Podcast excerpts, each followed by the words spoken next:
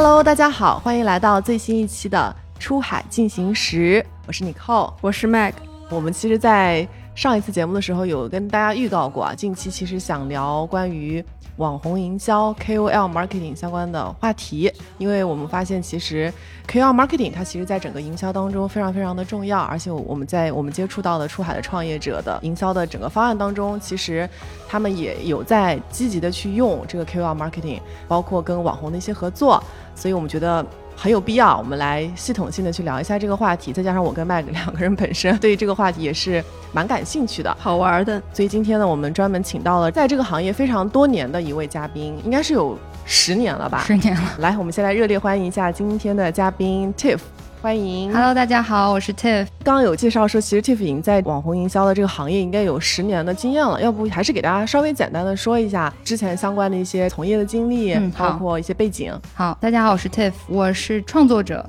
营销平台 LTK Reward Style 的亚洲负责人。嗯，今天呢很高兴加入到这个出海进行时的 Podcast。公司呢其实是在二零一一年的时候成立的，我呢是二零一二年的时候加入的。啊，那就应该是公司的元老，founding member，元老对，算是这个 OG 老兵吧。对于我们这个 creator 行业来讲，很多人是在近几年的这个浪潮里面加入的，所以说就是好像从十年之前开始做的，一直坚持到现在的，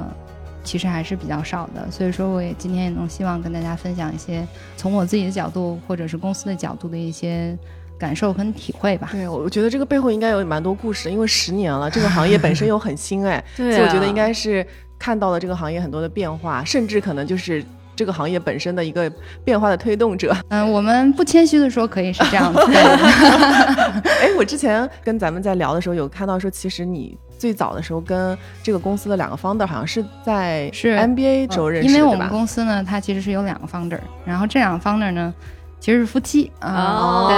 嗯，然后呢，我们女生这个 founder Amber，她本身是一个博主，男生的 founder 呢，就是她现在的老公，嗯，Baxter 呢，他本身是技术和商业的背景，哦，我跟 Baxter 呢，完美，非常完美的一个组合，就是简直就是一个理想的 CP，在这个创业的这个是一对 couple，好厉害，是一对 couple，然后男生跟我呢是这个 MBA 时候的同学，我们是在同一个 study group。所以说，当时呢，在金融行业做了一段时间之后呢，我一二年的时候就决定加入他们这个新的一个 startup。哦，从金融行业转过去的，那也是一个挺大的转型哎。对我之前学的是金融加艺术管理，但是其实我一直对电商啊，或者是这个博主这个领域呢很感兴趣。那那还是那还是有一点艺术嘛，对，有一点点关系吧。嗯，所以我们这个公司本身的一个基因呢，它其实是结合了。从博主出发去设计这样一个平台的一个，而且你们的那个 founder 本身，你刚刚讲的本身就是一个 creator，对吧？他最早其实是一个买手，然后他自己呢也设计珠宝，同时也在有意思对纽约的一些品牌啊，其实工作过一段时间，所以他本身呢自己毕业之后就是想做时尚这一块的工作。其实买手可能在国内来讲不是一个特别主流的一个行业，但是北美地区呢，尤其是在纽约，是不是？对，它是线下的，对吧？对，帮客户去线下挑衣服，是吧？对，然后带着他的一些富豪客户啊，或者是 去一些买手店啊，或者是一些百货商店挑选的过程之中呢，他这个买手店或者是百货公司就会付给这个买手一定比例的佣金。嗯，对，所以说整个呢，他为了宣传他自己的这个个人买手业务。当时是做了他的博客，这样好让更多的人看到他的品味，看到他的眼光，然后去 book 他 线下的这个业务。但是结果他其实发现，他很多的这个之前的客户直接看他博客就好了，他也不再去 book 他线下的这样一个时间，导致他的优势没有了。对的，他的业务反倒减少了。那这个时候他就跟当时的男朋友 Baxter 就说：“我怎么能把我的这个业务从线下转到线上？”那这个是整个我们这个商业模式。孵化的这样一个契机，当时电商也刚起来吧？对的，当时电商刚起来。像我们现在可能海淘领域比较熟悉的这个 Shopop 啊，或者是这个 n e t p r t e 当时也都是刚刚起步的一个阶段。哦，就从他实际的经历出发，就解决他当时那个需求跟痛点。对的，创业了是吧？对的，他自己就是一个用户，所以整个我们初期平台的一个孵化，包括概念也好，包括整个这一个产品的设计也好，它都是以。博主作为角度去出发去设计的。嗯，这个还听上去蛮有自己的特色的，因为自己作为 creator 嘛，是可能就知道需求是什么，是的，痛点在哪里。对，因为就是北美或者包括我们中国很多的这个 startup，它其实是技术直男 去做的，它其实很多东西 是的，是的，对吧？它很多东西它没有办法从一个女性创作者比较 artist 这样一个角度去想啊，这个对他的整个的 workflow 来讲过于复杂了。嗯，所以我们就是想创造柯达式的、傻瓜相机式的这样一个操作，使得大家不用在比如说放代码啊，或者是获取各种链接啊等等这些事情上花很多的时间，能把更多的精力放在比较 creative 或者是产生内容的这个角度。嗯，天哪，这一晃都十年了，好厉害啊！还是蛮感慨的。这个行业应该发生了很大的变化吧？对，发生了很大的变化，因为。从我自己这个角度来讲，因为我加入这个公司的时候负责的是亚洲业务，其实我能够从两边去观察到北美市场的一个演变，以及我们中国市场演变，其中有相同点，但是也有很多的一个区别。亚洲业务也是很早就开始，对亚洲业务，其实我们是一二年就开始了。嗯，那这这个 sense 真的是，因为我以为是近几年可能那边做大了，然后再过来，那没想到，对我们亚洲业务，它其实分成海淘跟出海两块。嗯，我们一二年开始做的时候是海淘，近几年其实更多的趋势是出海。出海，对它其实两个方向的趋势，或者是我们都有促进到，然后这两条线其实我们在业务上来讲也是并行的一个状态。OK，但现在的重心是不是会出海多一点儿？也不是，其实出海这块呢，它只是获得了更多的媒体的焦点，但是海淘这块业务其实还是一个很稳定增长的一个状态。明白，对，马上去下载了。对，因为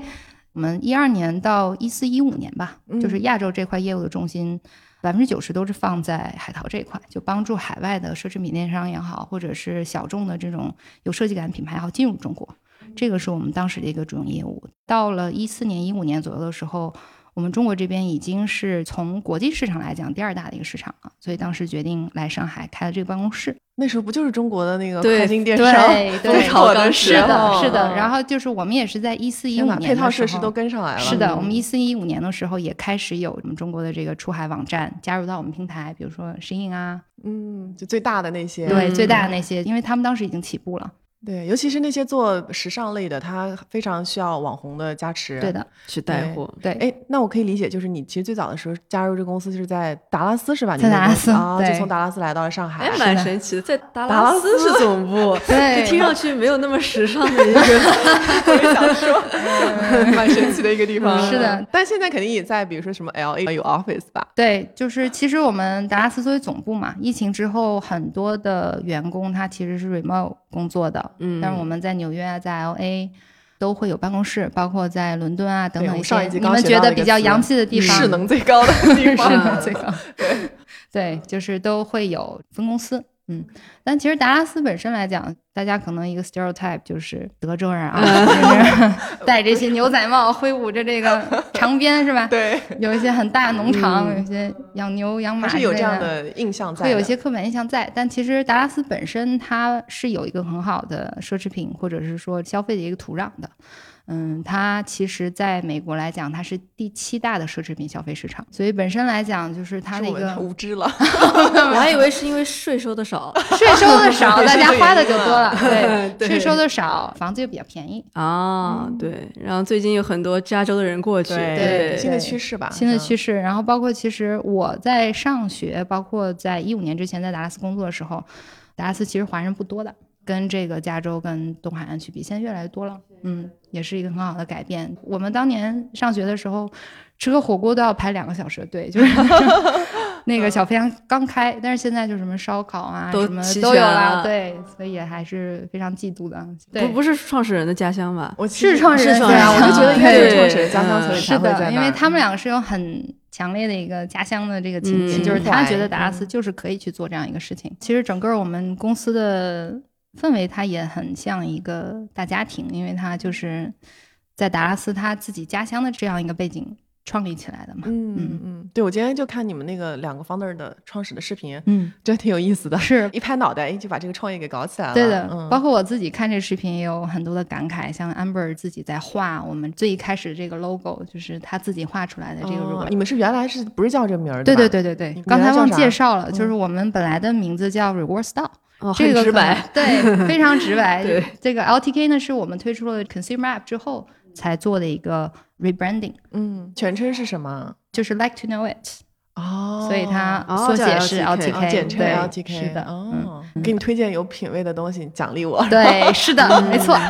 好直给。嗯非常直给。然后像包括我们很多出海行业的 OG 一些老兵，他可能熟悉我们 Reward Sale 这个名字更多一些。因为我们今天想聊的这个话题嘛，是跟网红营销、嗯 KOL marketing 相关。我觉得我们要不先来讨论一下“网红”这个词。好，网红是中文翻译嘛？它英文对应的应该是是 influencer 吗？还是 creator 呢？这个也是我非常想聊的一个话题。今天就是网红这个词呢，是在我们公司本身的一个宣传或者对外的沟通中很少用的一个词。北美的这样一个语境下呢，可能就是最一开始是叫 blogger，就可能嗯十年前大家是的博主啊博主写博客的博主，因为当时大家都是那种长内容博客，对吧？就是 blogger。后面呢，好像在这个 social media 崛起之后，包括 Instagram、YouTube，大家叫成了 influencer。再到现在这几年呢，就是叫 creator、creator commerce 啊，创作者是这样一个主流的一个演变的方式。这里面可能还有一些分类别的，像 YouTuber 啊等等这些，它都是夹杂在其中的一个分支分支。对，但网红这个词其实在英文里面，我觉得是没有一个对应的讲法的，因为就是我的概念里，我不知道大家怎么理解啊。就是网红这个词，多少它带有一些偏见，背后的一个隐藏含义啊，就是一些漂亮小姑娘每天去这儿打卡啊、拍照、宣传一些生活方式啊，对吧？对对对，是那你觉得呢？你觉得网红是不是也会有一点偏贬义的意思？嗯，而且它应该就是国内发明出来的词，网红。对就我觉得这个词也蛮妙的，其实对就是非常的简单直接。它简单直接被说的接太多太多了所以嗯说总归会有一些刻板印象什么的。国内的这种 agency 什么的也都是会说 KOL 什么 KOL 的，不会说网网红这个词。对，然后就是包括我们自己合作的创作者本身，他也不会管自己叫网红。他会说自己是博主，或者是自媒体，或者是时尚博主，好的，我们要用词谨慎。所以也是就是我们今天开始之前呢，把是的，但是我概念跟大对家我觉得这个概念反正也挺有意思的吧，也它也没有一个特别明确的一个定义吧。嗯对大家如果觉得有更合适的 说法，我觉得也可以在评论区里面给我们探讨。是欢迎投稿，对我们也很希望得到 一些反馈。所以其实对于 KOL 这个词，其实国内啊，包括北美的理解还是会有一点不一样的。对它的用词其实各有偏差，嗯它好像没有一个除了博主啊、博客或者是创作者以外，它没有一个完全能够对应的这种。那好多人还说红人，对对红人，红人红人就是从网红啊对延伸来的嘛对演变过来的对可能我觉得这个词更中性、中性立一点，中性对中立一点，更中性一些。对红人我还红娘呢，就有种那种感觉。突然觉得中文真的博大博大精深博大精深，太厉害了对。稍微探讨了一下啊嗯网红这个词啊但是我嗯们节目里面还可以继续说网红吧。对，可，以，可以。但我们先一个 disclaimer，就是说这里面没有任何的贬义，只是说因为我们这出海这个行业，可能大家更熟悉网红这样一个叫法或者语境，是是是，对，嗯客观的，对，对大家还是要包容我们一下。便于大家理解。嗯，对，那因为我们今天想聊的主题是网红营销嘛，大家觉得为什么一定要去做网红营销啊？就是有没有？必要性啊什么的这种。嗯，那你觉得呢？那这种 我怎么来 Q 你了？反将一军。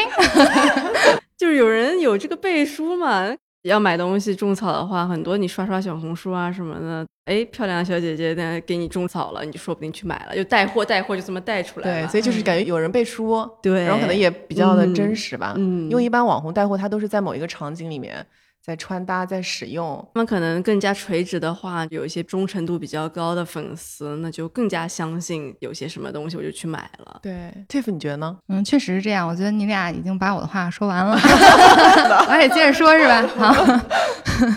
对，因为博主本身来讲，它确实是会对品牌或者产品产生到一个背书的作用。其实大家从国内的这样一个种草到消费的这个路径里面，就很好能够去理解，因为你很多时候你要去做一个消费决策的时候，你先要去看小红书，或者先要去看其他的一个社交媒体。嗯，甚至就是说你本来没有这个消费需求，然后你在刷的时候产生这个消费需求，那其实北美来讲也是一样的，因为尤其是我们国内的一个出海的品牌或者企业，它其实如果放在我们更大的一个语境下来讲，我们现在其实整个中国在经历一个产业升级的阶段嘛，很多咱们的这个出海商家，他其实需要从这个产品出海转型到一个品牌出海。跳脱出价格战的这样一个框架，才能得到更高的一个利润跟更长期的一个发展。那就是在做这个品牌的建设跟教育的过程中，我觉得除了品牌能够自己讲好自己的故事跟定位，需要创作者的加持。是的，需要一个人群或者是需要一个媒介帮他去触达他想要的目标客群，去影响他整个消费决策的一个环节。对于这个可能全球市场来讲吧，创作者其实是非常重要的一个消费者去能够信任的一个平台。其实我们之前做过这种调研。嗯，超过百分之六十五以上的成年人会在博主的推荐下去进行购物的。哦，我觉得这个也蛮质量，是的，非常的大。尤其像我们现在经常提的这个 Gen Z 啊，或者是 Millennial 这一代，他的对博主信任程度，其实甚至高过于对他的家人跟朋友的这样一个信任程度。那甚至就我们之前会讲 Celebrity Endorsement 或者名人效应，它其实博主的影响目前已经是名人效应的四倍了。哇，性价比还高，性价比还是不一样，因为名人离得很远嘛。是的，博主的话，他会分享很多比自己真实的生活啊、routine 啊。是的，就还是应该会跟人的。共鸣或者是共情应该是更近的。你说的完全对，因为就是博主的价值呢，它其实可能体现在几个方面。有的博主呢，他可能就是给人一种很向往的生活方式的感觉；有的博主呢，他就好像是你的邻居。对我有时候就是在小红书上看别人拍那种 daily routine，嗯，没什么好看，但我就是看得很入迷，就是他的一天的生活这种很有意思，有点治愈啊，哦，对对对，治愈。就我们之前其实做过一个很有意思的数据观察，就是。像我们平台转化很好的那种内容，很多是博主是不会放自己头的照片的，它就是一个让你感觉是你自己，对你就可以 relate 啊，我的头放上去可能也是这个效果。就像你讲，他能够去很好的联想或者 relate 到这，可能就是跟他的生活更加的贴近。嗯，有的可能还跟你差不多的背景啊什么的，是的，对，然后你觉得哇。好亲切，然后他穿的什么衣服，你觉得身材也是差不多的什么的，然后你就想模仿他。是的，就是他能够跟跟你贴近，觉得是你努努力或者跳一跳就能够得着，对，是这种感觉。如果像名人的话，他可能离得过远的话，就不可能，就不一定会有这种效果。确实，然后我们其实日常会跟很多出海的创业者也会有交流嘛，我会觉得这个渠道对于很多。新兴的品牌来说，其实也蛮重要的，因为新品牌在一开始它其实也没有特别大的客户的 base，是的，再加上现在其实流量成本也越来越贵，通过这种 KOL marketing 啊，或者是跟合适的创作者去合作，有可能会让他用更低的成本找到他的一些核心的受众，或者是背后的一些 community。我觉得这个可能对于新品牌来说，他们也一定会去尝试的。对，它确实是这样，尤其是我们从二零二零年。以后看这个趋势特别明显，嗯，因为从营销本身角度来讲，它营销成本是在逐渐上升的，但是它的效果是在逐年下降的。对，现在卖家也都挺不容易的，越来越贵了。对，就是越来越卷，因为更多人进入到这个赛道，可能之前常见那些渠道啊。嗯，它可能整个这个 ROI 或者获客成本，它对于新的或者老的这种玩家来讲，都变得越来越有挑战了。而且创作者本身有特别强的创作输出能力，可能本身也是一个渠道。是的，他会用他的话讲出来，帮你的品牌去做一些背书。那我们今天进入正题啊，就是我们 刚刚我们讲了为什么要聊这个，我们现在讲讲 What，对吧？我们从北美网红营销的历史跟演变开始吧。Tiff 来帮我们讲讲，毕竟在这个行业待了十年了。对，OG OG，嗯，本身因为我们公司在成立的时候啊，一一年、一零年那个时候，我的印象当时，或者说包括很多身边人的一个印象是说，博主是一个家境还不错的年轻人的他的一个副业，副业，或者说他甚至都不是一个副业，他是一个兴趣爱好。哦，对，他不会有一个。收入可能也不差钱，他不差钱，对，好像美美的就好了。对，每天打扮美美的，然后做一些输出，是吧？让别人羡慕我，让别人给我点赞。他好像更多人是这样一个刻板的印象，他不会被当做一个职业，或者说你会为这个职业去做一个好像长线的一个 career planning。就是最早的时候的感觉，最早时候的感觉，像包括这个。Amber 自己创立这个公司的时候，他也是因为自己好像作为一个博主，他没有一个很好的盈利渠道，或者把它变成一个生意的这样一个渠道。那从这儿去出发，然后去这个创建了我们这样一个平台，是不是可以理解为就是你们是把博主对商业化的？当然这么说可能有一点膨胀，就是我 我我自己的觉得可能是对，就是我们因为这个公司十年了嘛，所以可能我自己出于对这个平台的热爱呢？我是觉得我们是把博主从一个 part time 的一个兴趣爱好变成一个行业的变成一个正经工作了。对，行业主力那正经打一个引号，在这里，对，它就是变成一个 full time 的职业的一个很重要推，把这个 community 给聚集起来了，而且这个 community 的人可以通过它来实现价值。嗯，可能大家觉得啊，都是这些漂亮的、家境还不错的小姑娘，但其实我们整个平台的博主的库里面有很多是那种之前就是家庭主妇，或者是做这个哦。其他职业的老师啊等等这样一些，哦他就是通过非常对 diverse 的，对，甚至可能有一些这个年纪已经五六十岁的这样一些年纪比较长的这种博主，他其实是帮助他们把他的这份对于时尚或者生活方式的一个热爱，变成了一个很好的能够 support 他家庭的一个职业。嗯，所以从这个意义角度来讲，就是我觉得这十年我们其实做了很多对于社会啊，尤其包括女性这块很有意义的这样一些是工作女性会更多一点吗？在你们的嗯平台上？绝大部分是对，哦嗯，包括消费其实也是女性。嗯哦，那那倒也是。对，因为对我们其实后台去看这个。我们一些男性品类的这个消费啊，其实也是女性在购买，因为她决定了整个家的哦这个预算，就是她给她老公买东西啊，或者什么，就是她是花钱的这个人。嗯对，嗯天哪，女性在赋能更多的女性。是的，对，我是这样去理解这个事情。也就是说，你们定位自己像一个这网红的这个推手，嗯，我们算是连接品牌跟创作者的一个平台。博主这边呢，就是通过我们帮助他在于他自己产生的有机的内容上面获得一定的盈利，继续嗯支持他博主的这样一个职业或者创作者的这样一个职业。那品牌方呢，其实是通过我们去看到以及衡量博主带来的价值。嗯尤其如果我们把这个时钟调回十年之前啊，就是在二零一一年、一二年左右的时候，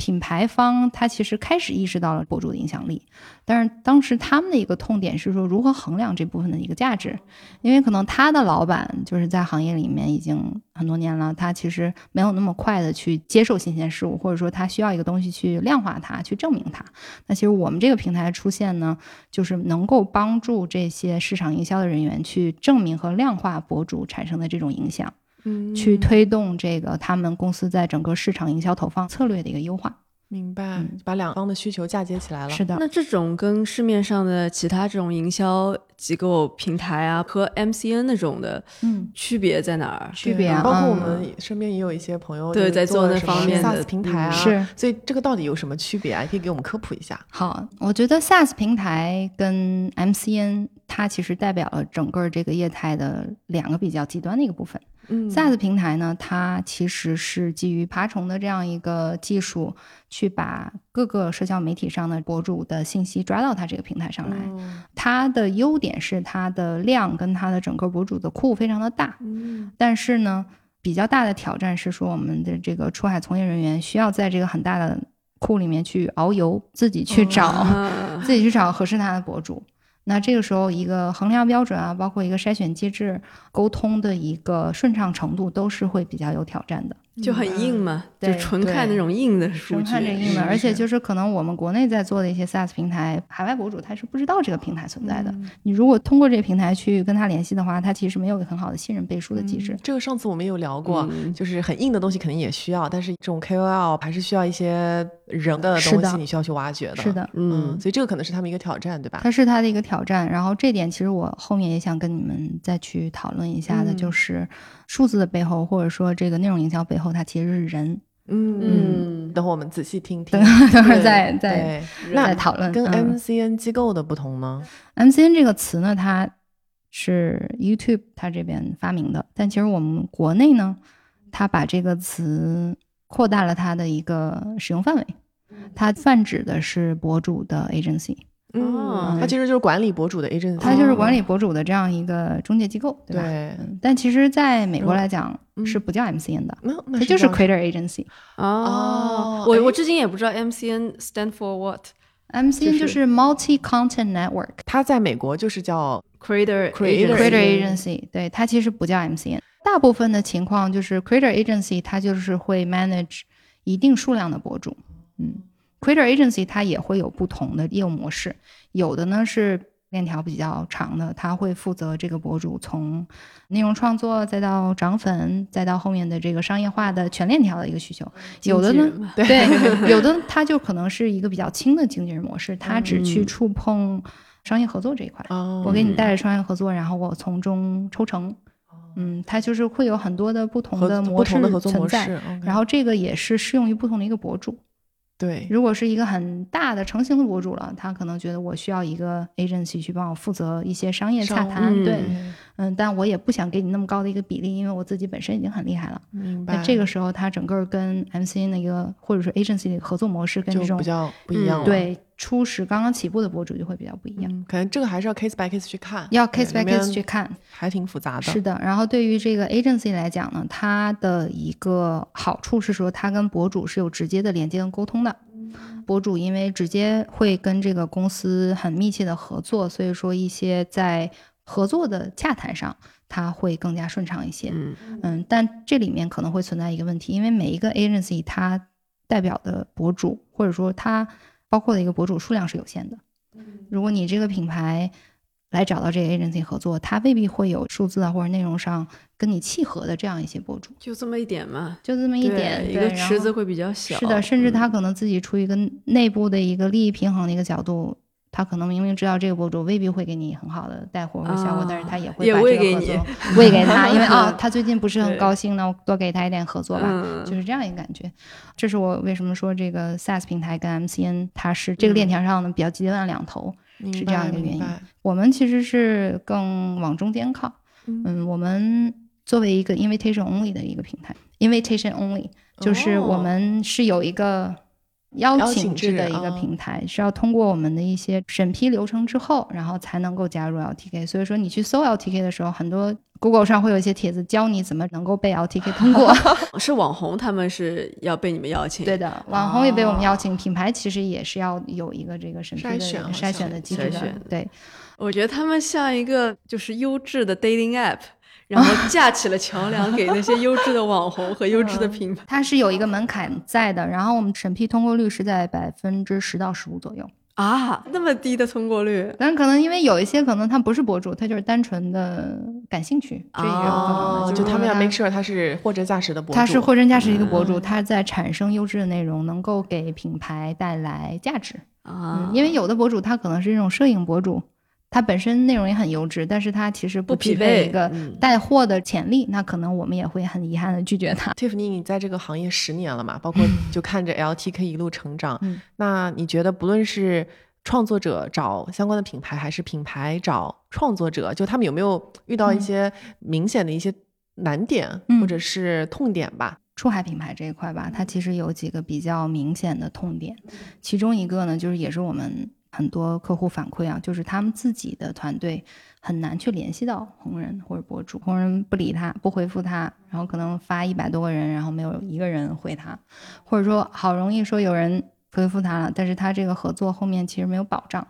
比如说把这个产品啊或者付费啊进行之后，可能这个内容就就也不太确定好不太确定对好不好，嗯或者甚至有的就消失了，缺乏一个保障的一个机制。第二个痛点可能是说他在做博主营销的时候没有一个很好的历史数据去做参考，他不想要找 benchmark 吗？就是去衡量他这次博主合作的成功与否。嗯，有的时候他可能觉得自己找了一个还不错的 million 以上的这种嗯还不错的博主，但其实一点都没有带货。嗯，这种其实就很多人觉得说这个博主营销是一个玄学嘛，它玄就玄在这里，它的匹配度。对的，嗯它的粉丝量跟你的转化效果也不一定有时候是不相关的。嗯嗯，然后还有一些呢，就是品牌它会用自己的 team 去通过 gifting 啊，或者一些成本比较低的这种方式去嗯置换。但是这种时候呢，它能够获得回应的，往往都是一些尾部的红人，哦，嗯它的这个效果又不大 效果啊，或者图文质量啊，其实都会比较成问题，也没有办法去帮助品牌很好的展示它的品牌形象。这种就是没有很精准的去找到合适匹配的网红，对吧？对。那北美的广告主和咱们中国的广告主对于找这个网红营销这件事有没有什么不同？就认知方面，嗯 认知方面，就是他们的痛点其实没有我们中国的出海广告主这么的多，因为他们哦其实已经在这个行业里面遨游很久了。就是尤其是这个执行人员或者整个这个市场部门，他更了解这个市场现状，以及对于博主体系或者这个价格体系有一个更实际的了解。对于我们公司来讲，也是他们信任而且合作多年的一个平台，所以说沟通跟执行的成本会低很多。嗯啊就不需要 build trust 了，就是不需要教育他们对因为像你们这个公司已经在美国十年了，是对吧？就基本上要做这个，是不是都都知道？哎，然后包括一些执行人员啊，因为他可能从 A 品牌跳到 B 品牌，他到了 B 品牌还是会继续跟我们合作，就所以说他的那个认知本来就在了，已经在了，去他教育了。是的，就是 ready to plug in。那他们对于这件事情本身呢，就比如说外国人和中国人，就对于做网红营销，就比如嗯效果啊，他们我感觉我们是不是会还是想要强调带货啊？对，因为我觉得这个区别其实跟我们在出海领域看到的其他趋势也很类似，一个就是价格战这件事情。啊，嗯，很多我们的老板们啊，嗯就是还是想要以中国的方式在美国卷，以价格战的一个形式，对。然后他会要求他的执行人员呢，以一个最低的价格获取最高粉丝量的一个级别的一个网红，这个是作为他的 KPI 的一个衡量方式。导致的一个结果呢，可能就是说，他比如说花五百块钱找了一个一个命令的一个网红，好像哎 on paper 看着不错，但实际最后没有带货效果，或者甚至很低。嗯，因为就是像我刚才讲的，其实人嘛，对啊，他没考虑到，他没有考虑到人的一个问题，还有就是说，他粉丝的数量跟实际带货能力往往是成成正比的。比的，它后面有很多的考量，一个是博主本身的一个内容优质程度，以及跟你这个品牌是否匹配，他的粉丝的购买能力，或者说他的一个粉丝的画像跟你的品牌的 target audience 是不是一样，嗯，等等很多的东西，它其实价格体系或者说这个博主的筛选不能单一以粉丝量作为衡量标准。但是往往老板们在去制定 KPI 的时候呢，会把它简单的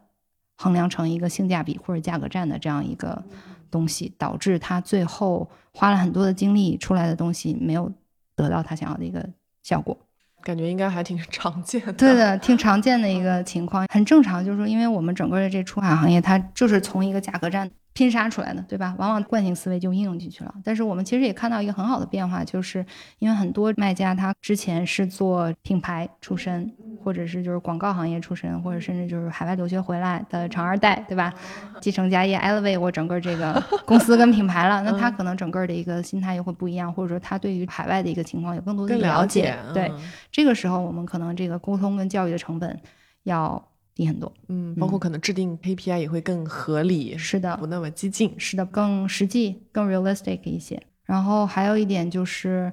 心态上的一个不一样吧。怎么讲？这个可能更多反映在是说很多已经在中国做的很成功的大厂，或者是在大厂里面出来做的很成功的这种高管，在创业的时候会遇到的一个情况。嗯，当然，这个也是一个事实啊，就是我们中国的这个电商发展其实是领先于世界的，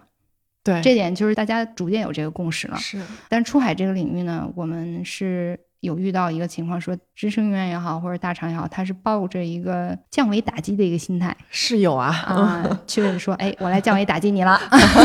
然后我来教育你了，去进入到这个市场。但是这样一个心态呢，尤其是在初期进入市场的时候，会产生很多的问题。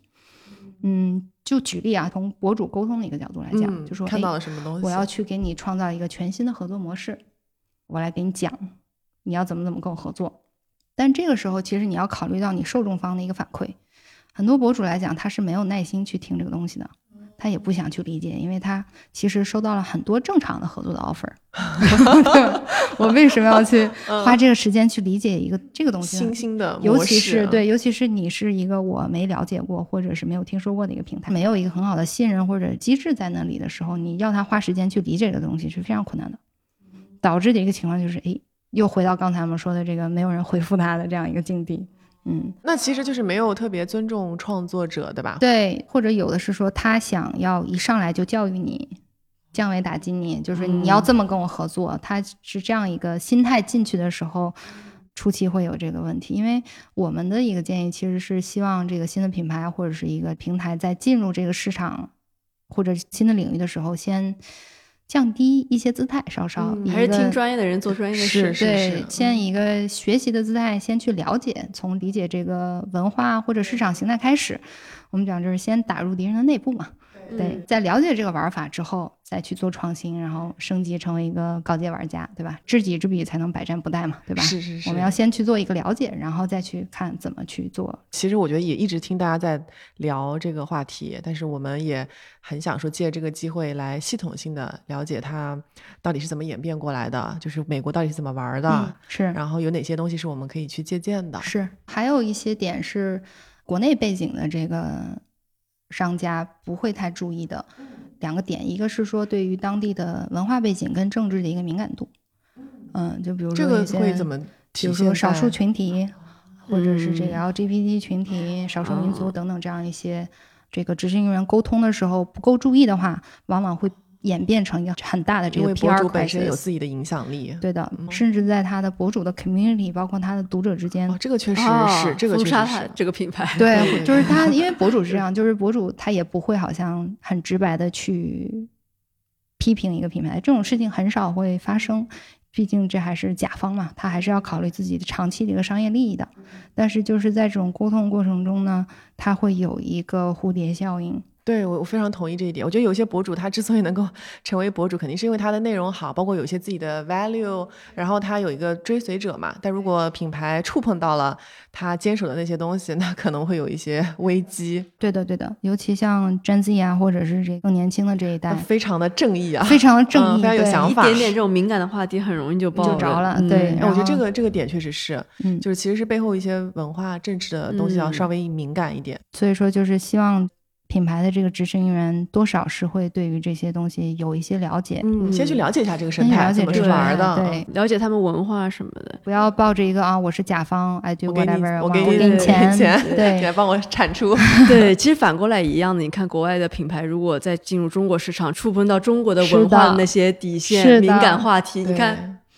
翻车，对对，就是翻 车。因为这两就是很好理解这个事儿。比如说我们一些地缘政治的问题啊，一些这个传统文化的问题，最近很多品牌翻车了嘛。整个品牌在做它的 message 或者沟通的一个层面，它就会遇到这些问题。它不仅仅是 QL 或者博主的这一环，嗯，还有点其实是大家要注意的，就是尊重当地的一个法律跟商业规则，包括反垄断法、版权、知识产合同的履约等等这样一些。我们中国的。企业也好，在我们这样一个竞争激烈的市场里面拼杀出来，他有的时候会带着这个刻板印象，刻板印象觉得啊，我就是按照这个规则来，我来自由的游走于这中间，我还是会成功。但其实这个时候，这个东西在尤其是成熟市场，它会遇到很多翻车的一个情况，合同签了不想履约，嗯，包括这个知识产权，它可能随意的会去用。博主或者其他的这种有版权的一个内容，哦，对啊，或者这这些问题，其实在国外被保护的特别好，对的。但是我觉得我们国内，我们国内没有这个意识，因为野蛮生长的这个阶段，它确实通过这个获得了成功。但是你如果进入到跳脱野蛮成长之后，进入到成熟市场之后，这些是一定要去这些其实非常重要的，非常是首要的。对，就是很多人他不在意这个，他就觉得我因为通过野蛮生长，我获得我今天的成功，我还是要在这儿继续。复制对，继续复制有这样一个路径，就觉得到了一定的规模了，他才会注意到这些问题。但那时候可能就已经有点晚了。已经晚了。包括现在很成规模的一些公司，在早期也会因为使用了博主的内容未授权的内容导致投诉，然后我们也会把这个电商警告或者下架这种情况，之前都是发生过的。嗯，那都要走法律程序了，那种严重点是会的，对，嗯。小呢，小到会影响这个你品牌的一个名声，以及在这个市场的一个发展；可能大到就是整个会影响我们出海商家的这样一个 reputation。因为本身西方国家对于我们中国商家还是有一定的刻板印象的，还是在的，还是在的。他的信任他是需要时间去。积累跟建立，但是毁掉这个信任往往是一瞬间的。是是，所以这个是需要我们提醒大家。对的，包括整个生态里面的这个商家也好，或者是我们这种服务商也好，一起要去努力改变。没错没错，共同去建设那个影响力，对吧？是的。嗯，好，那我们要不再往下去聊一些比较 practical 比较实际的好东西，看嗯看怎么样能够帮助大家更好的把网红营销这个事儿给做好。好，我的第一个小白问题，对，因为我知道现在年底，大家很多品牌可能在做明年的一些预算啊、战略的什么 planning，营销肯定是非常重要的一部分嘛。是的在，我框定了放多少的预算在营销上面之后，营销里面也会细分嘛，比如说像 KOL marketing 可能就是一个分支啊。对，从你们这么多年跟客户打交道的一些情况来看吧，客户应该放多少预算在网红营销这件事儿上呢？我觉得这个可能没有一个一定之规或者给到一个 guideline，它更多的是说品牌基于自己的一个需求以及过往的一个历史转化去做这样一个决定。我们基本上比较推荐的一个路径是说，如果一个品牌它还之前没有做过网红营销这一块，它可以先放一个小的预算去试一下，去试水。比如说这个找找感觉，找找感觉，然后找找可能什么样的博主会给他带货，这个品牌或者你这个品类适不适合博主带货？，对，要先看这个品类本身适不适合。是的，它可能不是一个万金油，我也不会出于啊，我我因为要去卖更多的这个 campaign，然后去让大家说啊，都来加入我们吧，对吧？？因为确实有很多的品类天然是更加适合的，对什么时尚啊、美妆啊这些。它更泛生活方式类的这种品类，其实更适合博主的推广，但可能就是更偏硬件的这种东西。可以去做 branding 或者品牌类的这种投放，但是转化就未必会有一个像生活方式类、时尚类的这种这么好的一个立竿见影的一个效果。嗯，所以这个是要基于品牌本身自己去决定的。我们目前合作的商家呢，百分之二十到三十嗯，花在博主营销上，差不多是十万到一个 million 的这样一个区间。嗯，那占他们百分之多少？其实这个百分比它也不确定，因为它取决于说你整个，哦你如果是一个大的集团，它它可能是只占到它一个很小的 percentage。那有的小的品牌，它可能就是它的成功完全来自于博主投放，它可能博主投放这块就是超过它一半的一个预算。对，这个都很危险啊？好大的比例，对，它会在这边看到一些成功，可能也是一些个例。对极端例子，然后嗯大部分可能大家都是在中间。其实品牌来讲，我们还是推荐说先去做尝试，看到效果跟哪类博主比较转化之后，再去做优化。我们目前的话，合作的品牌基本上分成几个档吧，就是一档可能就是已经做的很好的，一年投在博主营销这块一个 million 到十个 million，嗯甚至以上这样一个区间。好大，这个是一个比较大的一个区间，然后可能还有一部分是在几十万这样一个区间，对，可能还是看他生意的阶段，看他生意的阶嗯段需求。对，以及就是说博主这一块是不是真的给他带来回报了效果，嗯不会说给到一个品牌说啊，你就是按照我们这个 playbook 走，你就一定会走向成功，对，也不会这样去说，因为传统营销跟同人营销的这个比例，它是每个公司基于之前的一个转化的情况。去自己内部去定的，尤其是我们中国出海商家，很多都是刚刚开始做红人营销，去试在前半年，然后在后面关键销售节点到来之前，再要去看调要不要增加这一部分的一个预算。我们刚刚有聊到，就是去挑网红这件事情嘛，就是除了去看一些很硬的数据，比如他多少 follower，对吧？然后他的评论啊评论啊，或者这些东西之外，还有没有其他的方式是我们可以去帮助我们去找到适合我们的网红的吗？其实是两个维度嘛，一个是嗯 qualitative，、一个是 quantitative，就是数字和就是数字跟人文。对，嗯就是呢 qualitative 的角度呢，它就是说看博主的内容调性以及他的粉丝调性跟你这个品牌是否去契合。那从数据的角度来讲呢，可能市场上大部分的一个 practice 是会去看，比如粉丝啊、参与度等等这样一些。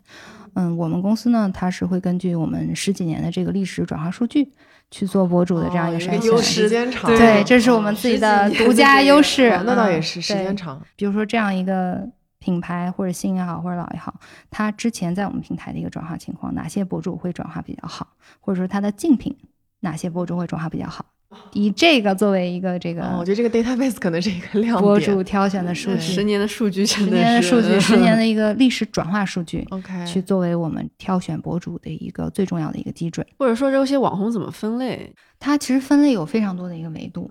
最常见的就是按照粉丝数分类，按照平台去分类，然后可能按照细分领域去分类，它可能是家居博主、美妆博主、时尚类博主，然后再到人群去分类，它可能 Gen Z 啊、Millennial，甚至就是有种中老年的，会不一样。标签。很多的标标签，就是我们在后台也会有很多的 tag 去标注标签他们，嗯标签他们，对，甚至他在地区他也是有标签的。就是美国他是这样，比如说可能他住在芝加哥的这个博主，他往往在芝加哥这个 metropolitan 地区，他的粉丝数量是最多的。嗯，贴近嘛，就是更贴近，就是你更能嗯 relate。比如说我芝加哥今嗯天冷，对吧？下雪了，就是我穿的东西，哦你的粉丝更能嗯 relate。包括就是说东海岸或者加州，它其实各自有自己的一个风格，OK，然后也会形成不一样的。对的，这个可能跟国内不大一样。就我们国内它其实。像我们这种女性粉丝，大家会看很多这个海外博主的一个内容，对对对域上没有地域上没有那么的，好像就是那么重要？那么重要。对嗯我们其实是有一个很好的 global mindset 去欣赏这个全球的一个优质内容的，但它可能美国它粉丝本身跟这个博主的粘性来讲，它其实是有一定的地域的一个特征啊，这个还蛮不一样。就是好像我在国内不会听说啊，我 base 在上海的博主，我的粉丝主要在上海，好像不会有这个情况。对。对，所以听下来就是你们最核心的优势就是 data 数据数据，挑选网红这块其实也要看广告主本身的一个目标。嗯，他们想要什么？嗯，对的，他是先去做 branding，还是想去做 ROI？branding 的话，就是说去做品牌前期的一个渗透跟教育，或者推新品，或者是推这个新的品牌。那 ROI 的话，就是更集中在销售这一段。对，然后这里面其实我又想提一个，就是咱们这个出海商家的一个。呃，嗯特点啊，常见误区常见误区 就是既要又要，两手抓，两手都要。没有这个叫啊品效合一啊。好，品效合一。对 我们虽然是可以达到品效合一，就是我们是有很好的一个 ROI 的这种数据，但是我们还是会建议品牌说，你如果两个都想要一个很强的这个数据的话，它往往是无法达成的。对啊，还是要有一个目标，还是有一个首要的主要的目标作为前提。如果你这次就是想推你的 branding，那么你这次就是要以宣传你这个品牌或者你这个调性为主，然后让博主去突出你这个产品的一些特性啊，或者它的功能很好啊，或者是它对，因为根据你的目标不同，博主他的表达方式跟创作的方式是完全是完全不一样样的，而且就是我们会挑选博主的类型也会不一样。是呀，有些博主可能就是李佳琦似的，就买买买对吧买对，那有些人坐在那边，是。调性就出来了它。整个 funnel 来讲，有的人可能更偏 upper funnel，有的人更偏 lower funnel。带转化的这批人，以及就是前面可能更有影响的人，他还会是会有不一样。虽然说我们是整个 upper funnel 到 lower funnel 都打通了的，但是整个博主的细分的挑选里面，它还是会有区别的。所以还是要回归品牌方的具体的需求，然后再来去匹配合适的博主。是的，然后嗯这个也跟广告主或者是品牌自己本身的一个出发点，或者说他自己的一个品牌定位跟发展的路径有关。有些品牌呢，它是之前就是在亚马逊等等这种大的平台的一个卖家去转型的。对的，他之前主打的就是北美的主流市场，然后他现在在去做自己的独立站，做自己的品牌。那这个时候我们挑选博主的时候，那就是去打主流市场的北美博主。像 Orly 啊、Cupshe 可能都是这样的一些比较好的、优秀的例子。那还有一部分呢是国内品牌，它已经做的很优秀了，现在去做出海这些。哎，那正好聊到这个国货品牌出海，你们有有没有发现这一部分的客户，他们对于比如说网红营销的一些认知跟需求，嗯跟开始做跨境电商的、嗯就这一块的卖家会有一些不一样吗？它会有不一样，是体现在哪里？就是一个是说这些国货品牌，它对于这个网红营销这个市场，它因为国内已经历练过了，对它国内其实有一些基本比海外要玩的溜啊。对的，嗯它其实有一些基本的认知了，所以在沟通上来讲，它能够比较快的 get 一些玩法或者说一些策略。还有一点就是说，国货品牌出海的时候，我们往往会建议他先从海外的华人博主跟华人粉丝开始。哦，做起对，因为他这个品牌在海外是有一定知名度的呀，对的而且华人就可能已经都听过了嘛。已经都听过了，它其实是可以很快的变成你的一个自来水的。嗯，种子用户，种子用户先打一些亚对你裔市场就很快的 通过你的亚裔市场，帮你去很快的做一个转化。嗯嗯，他们就是你的桥头堡了嘛，对吧？就是一个 pilot program，、嗯然后你在整个出海的一个过程中，你就可以去看你的前端到后端有哪些问题，比如说你这个网站的支付流程怎么样啊，客服物流等等这样一些，其实是可以通过你的海外的第一批的粉丝群体去试出来去优化的，然后你再去做一个主流的市场，再去做这样一个延伸跟拓展。所以这个可能我觉得是国内品牌出海的一个优势吧。嗯，对，嗯因为本身国内这块已经接触过了，对，因为正好聊到跟这些创作者的合作啊，就是我想问内容的一个推广上，就如果说品牌它是有一个自己的比较明确的调性的，然后它跟网红合作，那它怎么去保证就是网红产出的内容跟品牌调性是一致的？你们会在中间就是做这个我们会在中间扮演这个角色，嗯，但是就是是从挑选创作者就开始了，嗯，就是说你第一步其实是要选择适合你们品牌的创作者，你选择了他了之后，你就要相信他。我的意思就是说，品牌需要信任你选择的创作者，给他更多的一个创作空间发。挥的空间，发挥的嗯空间倒也是。对，因为就是包括我们在国内之前跟一些品牌合作也好，或者出海品牌，或者是美国的一些客户啊，他觉得自己出的文案是最棒的，没有谁谁觉得客户原来是 品牌自己觉哦得，品牌自己觉对，得品牌他觉得自己出的文案是最棒的，最能代表我们品牌调性的，他就会要求博主用这个文案。copy paste，或者一点点更改然后 copy paste。嗯，但这个读者是非常聪明的，对，看得出来的，这不是我一眼就看得出来这个是 PR 文案。嗯你这个时候你就不会有对，你就不会有嗯任何的 engagement 了。所有的明星都是的，你一看就知道，一看就知道，对，就是我们看国内这些宣传文案，就是已经下意识反应就是我也不会看了，对吧？嗯顶多就是觉得在这一块儿，博主的 concern 就是我用了你的文案之后，我会不会掉粉？他肯定会掉粉，就是啊因为我们好不容易经营起来的 community，对不对？是的，就很多大部分啊，就现在做的很好的博主，他很珍惜自己的羽毛。对，是的，是的。珍惜羽毛的一个侧面表现在就是他不会直接 copy and paste 他品牌还是想要真实一点的。他是要用自己的真实的声音去讲这样一个产品或者这样一个品牌。嗯，那么好的博主或者是创作者，他其实也更懂自己的粉丝，他知道自己的粉丝想要看什么、听什么。那选好博主之后，我们的建议就是说，不要去过多的干预内容创作过程以及他的一个文案或者是视频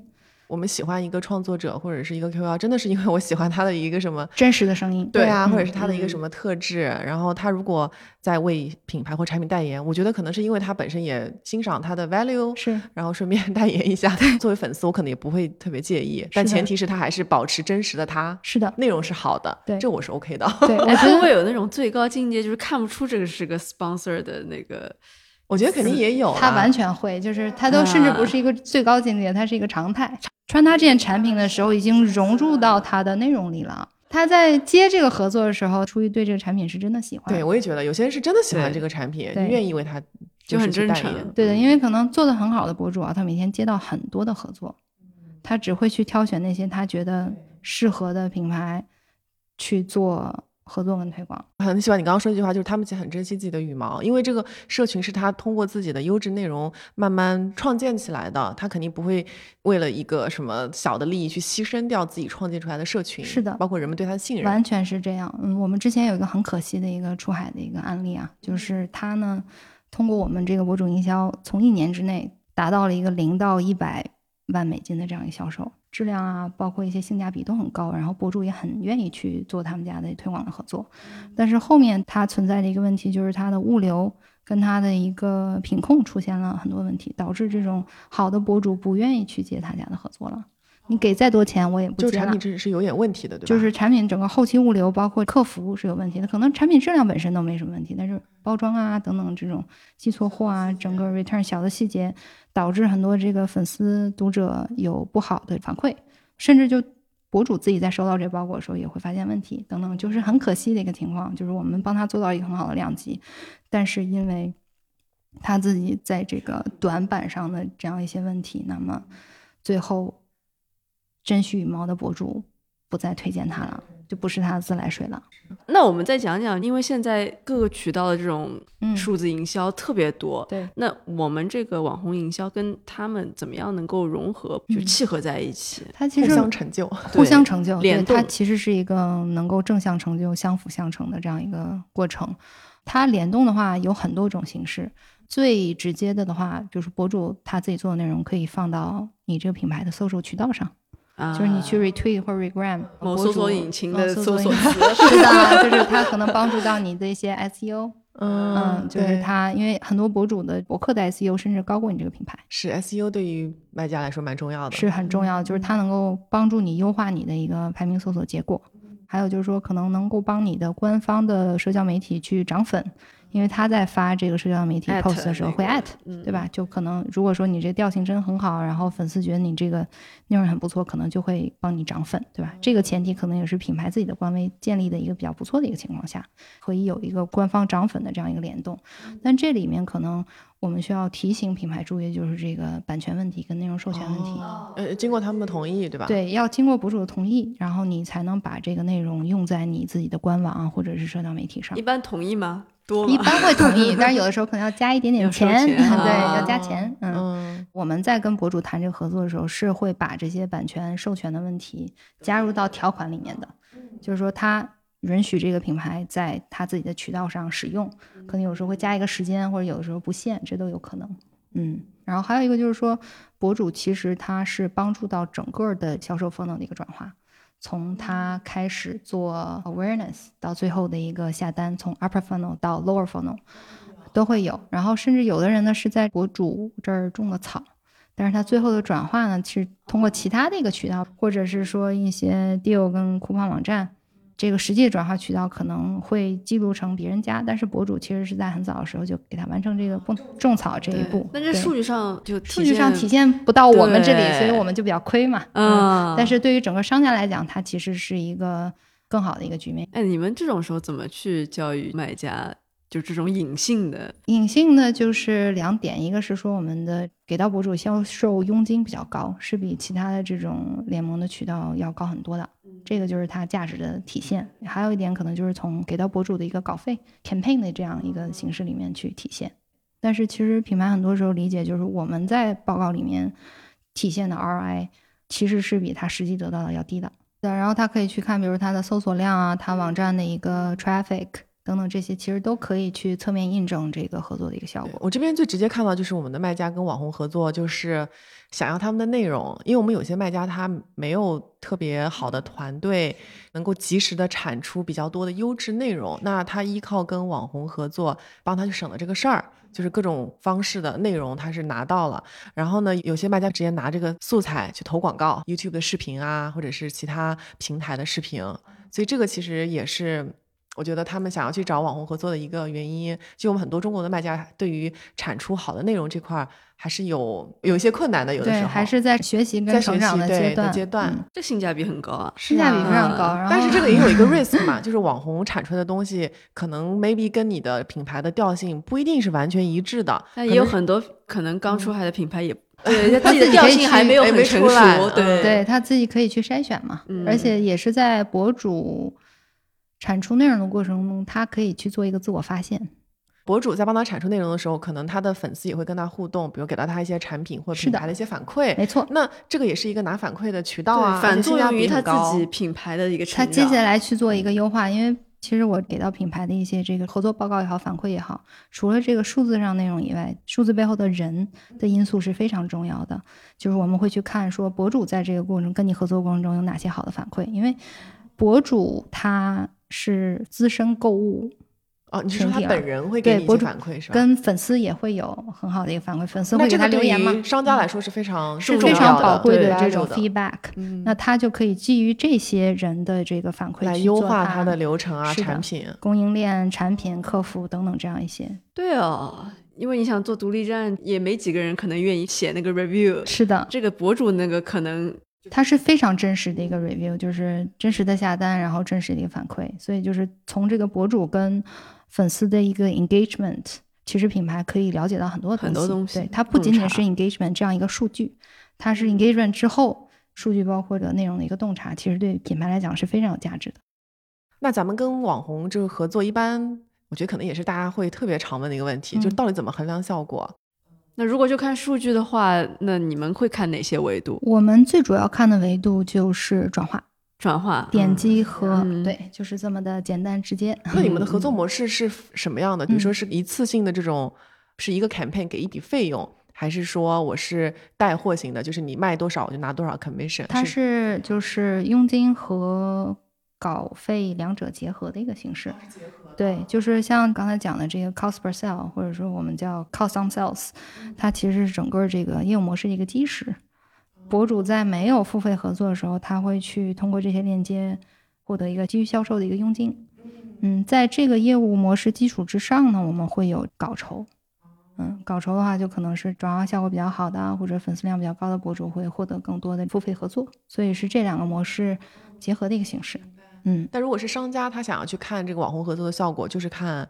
根据他自己的一个核心目标的不同，哦他会去回到目标回是要回到目标。到底是做 awareness 还是去种草，是的还是嗯就是去看转化 ROI？对一般是不是做 ROI 的比较多？嗯，我们其实目前是两个都有。嗯，因为这个要看品牌的阶段吧。如果我现在是个新品牌，我可能还是要不要通过这个渠道做一些 awareness 吧，或者做一些种草嘛，让大家发现我。也是会推荐这样。嗯，一个是基于品牌自己的一个生长的周期，还有一个是基于说你在这一年里你处在怎么样的销售节点。对对，就现在这个节点。Q 四购物季也是我们电商的这些卖家一年当中最重要的一个节点吧。季节，对啊，嗯大家都在为我们海外的消费者提供礼品，提供物美价廉的产嗯品。是的，那我觉得这个时候，其实我们的出海的品牌也会去考虑网红营销。在这个节点，我觉得更多的跟网红去合作，嗯有没有你们看到的一些洞察，或者是在这个阶段的一些这个好玩的事，可以跟大家分享？嗯，我觉得整个黑五跟网一，因为我们数据还在不断的出来嘛，今年的趋势还是很好的。像包括我们自己的这个 LTK app，嗯、整个的 traffic 增长了百分之五十以上。Year over year，然后像包括它的一个销售也是增长百分之三十，所以大家在这个疫情之后这个销售就指的是创作者带来的，GMV，嗯，对然后这个 traffic 指的就是 click，就是点击点过来去看这个产品的一个内容，所以它整个的一个增长还是很健康的，尤其是在于年轻一代的这个群体，因为现在大家都知道，就是北美在经历一轮通胀嘛，但其实这个年轻群体往往是被通胀影响最小的只是说 Gen Z 吗？，Gen Z 对，嗯然后它也是受 social commerce 或者说影响最大的影响最大的，所以对于我们来讲呢，它的这个整个趋势，线上消费包括受博主影响，线上消费趋势还是很好。然后还有一点就是说，黑五这一块从这个营销节点的一个安排来讲，出海电商可能比较值得注意，或者接下来去做一个改动的一个地方，就是说要把网红营销的节点提前。嗯，不要把宝都哦压在黑五这里，提前去进行博主营销内容的一个铺排。像你刚才讲的，就是说，其实黑五这个节点就是拼销量、拼 ROI，对吧？对于粉丝来讲，或者消费者来讲，它也是一样的。它黑五的这个时间节点呢，只是作为他之前已经感兴趣跟种草的东西的最后的一个购买，他其实是没有时间精力去看新的品牌的。嗯，对，就他那个时候就要买了，我已经要买了，嗯而且都是折扣。需要去看我怎么去以最好的一个价格或者最好的一个 deal 去买到之前已经种好草的东西。这个阶段呢，它其实是不适合去做消费者心智占领跟教育的。那这个时间节点呢，我们是比较建议它放两到三个月之前，八月到九月就要开始去铺排了。哦，开始种草，种草好早啊对的，就是因为尤其是新品牌，或者是说一个新的产品，其实要放的比较早。如果说你之前已经是对，我觉得你刚刚说那个点，可能对于新品牌来说就尤其尤其重要因为嗯 Q 四就是要买的时候，你对可能要 来不及再去研究，来不及对没有时间去研究但如果是一个相对来说已经还比较成熟的品牌，可能也不一定要那么早，因为它毕竟已经有客户的这个 audience base 了。对那可能在 Q 四的时候，通过网红的带货啊，包括大力度的促销，就可以达到转化。是的，就是更成熟的品牌，或者说在市场已经有一定基础的品牌，它就是根据自己的这个 sales calendar 走就可以了。可能包括它的这个促销节点，就是每年返校季啊，什么 Christmas、黑五、网一，它具体怎么去安排它的一个活动。再有呢，就是说它什么时候推新品。嗯，这个也是跟他的自己的 seasonality 有关。比如说这个羊绒产品，它可能重点就是在下半年；泳装的话，重点就是上半年。如果你是基于这个教育或者儿童类的产品，你可能就是要在返校季去 Back 做一些 to school back to school，、嗯就这种时候可能做一些重点的一个 promotion。